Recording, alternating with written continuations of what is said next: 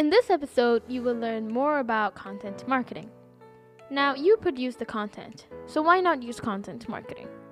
Content marketing is marketing through content that is not directly promoting your brand, but through interesting content that will keep your audience captivated and creates an interest in your product or service.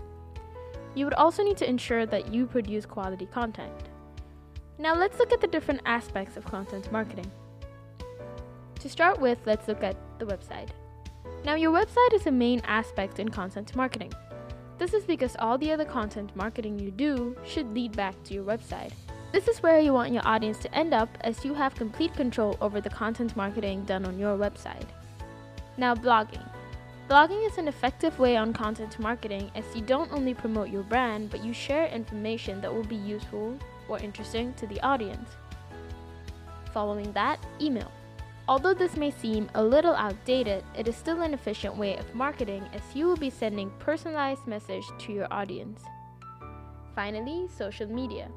Once your content is created, you can now post it on your social media frequently to ensure your content reaches people. Now, why is content marketing beneficial? With content marketing, you'll be able to build your audience. Your audience will be more interested in your company when they get to know it a little better through content marketing.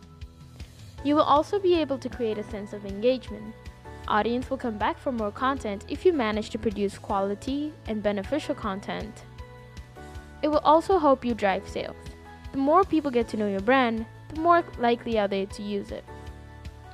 You also get to provide solutions. You can help your audience by providing solutions for them through content marketing.